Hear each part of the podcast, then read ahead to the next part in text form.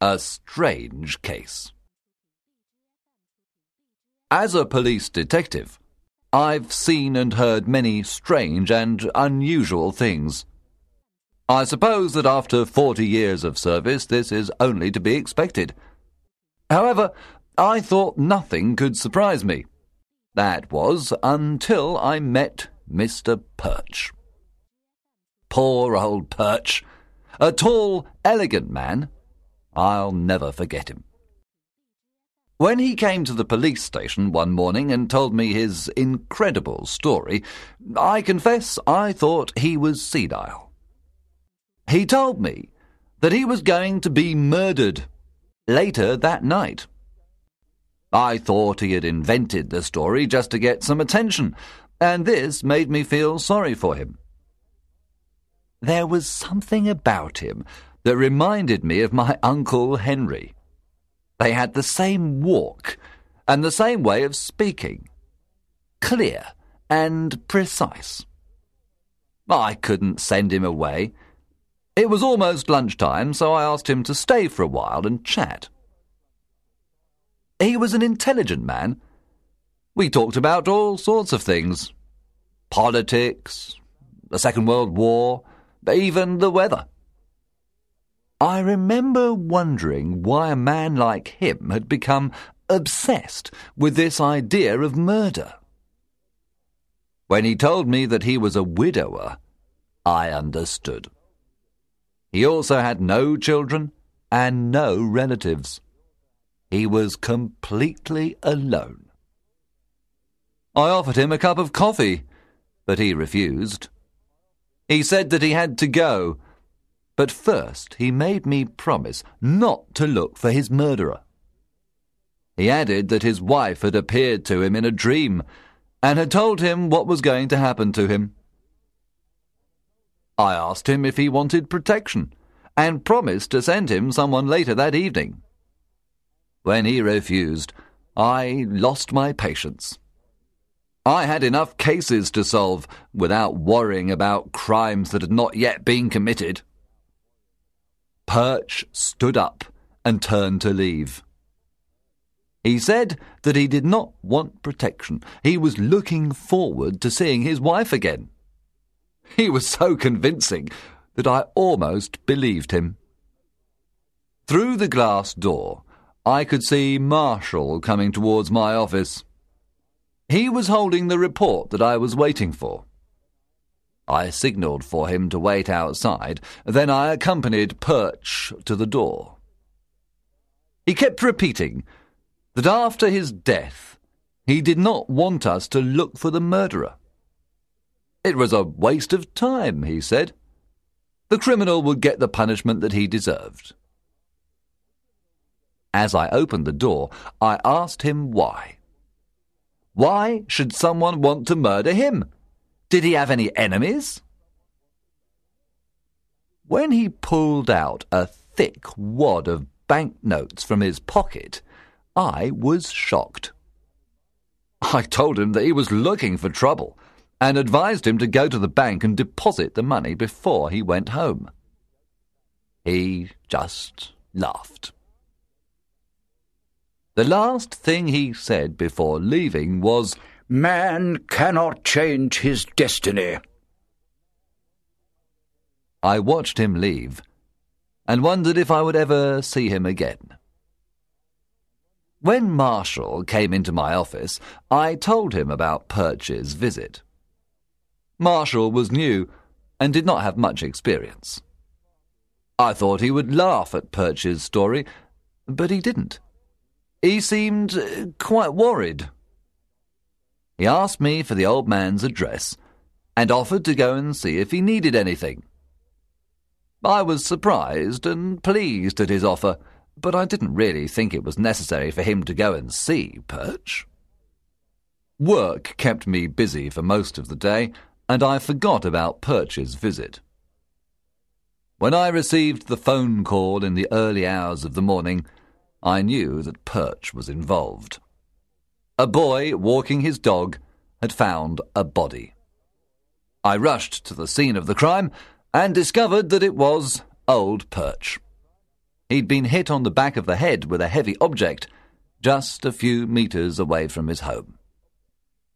I'll never forget the expression on his face. His lips smiled, and he looked happy.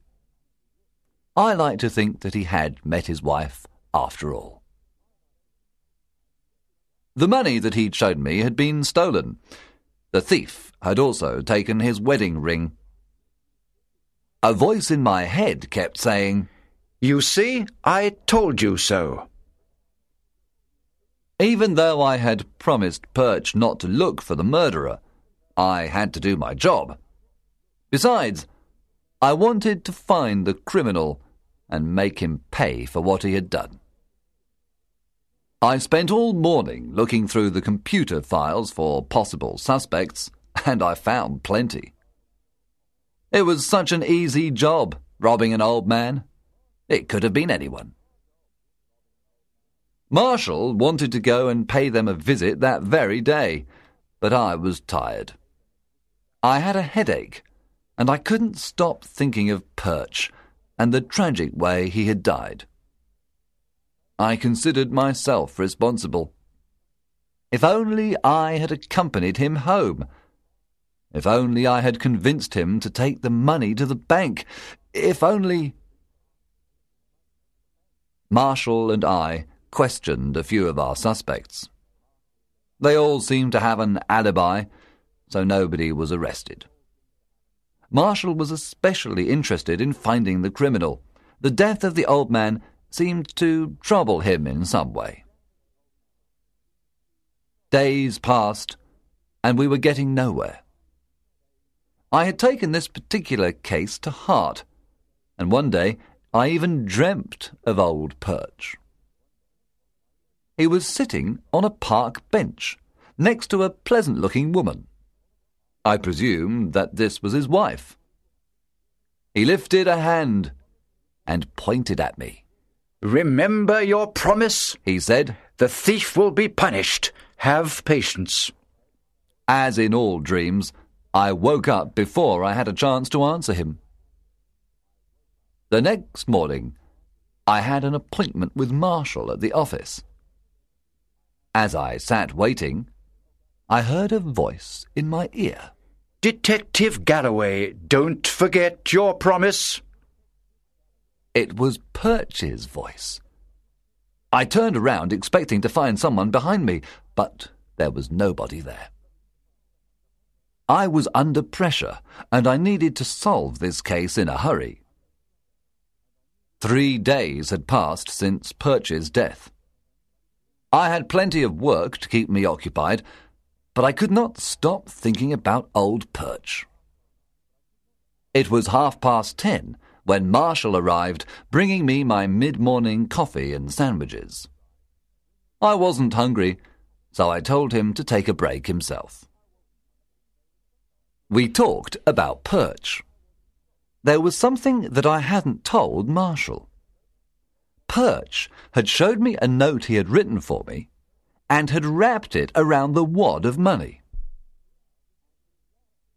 In this, he explained how the thief would be punished. I was about to tell him about this when he said something that puzzled me.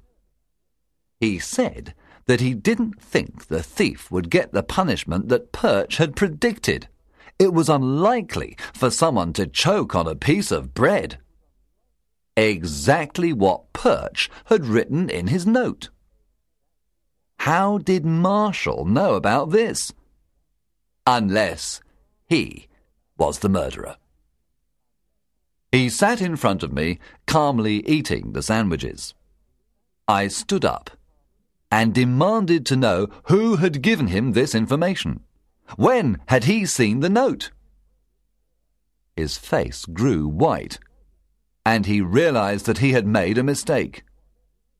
He tried to find an excuse. Then he suddenly started to cough. I waited for him to stop, but he didn't. He just carried on, coughing and gasping for breath. I didn't know what to do. I tried hitting him hard on the back, but it was no use. I rushed to the office door and called for Patterson and Taylor. By the time they reached the office, Marshall lay on the floor. He was already blue in the face. Patterson pulled him to his feet, and I watched helplessly as they tried to force the piece of bread out of his throat. Yes, the piece of bread that Perch had warned me about. Unfortunately for Marshall, there was nothing that could be done to save him. Patterson lowered him to the ground, and we called the coroner. I suddenly felt ill. After Marshall's death, I made a few inquiries. Marshall had been a gambler. He had lost a lot of money in a poker game and had got into bad company. He had a long list of debts to pay, and some of his creditors were dangerous people. When he had seen the wad of notes that Perch carried about with him, he could not resist the opportunity of getting himself out of trouble. His uniform did not mean much to him. He was only interested in himself.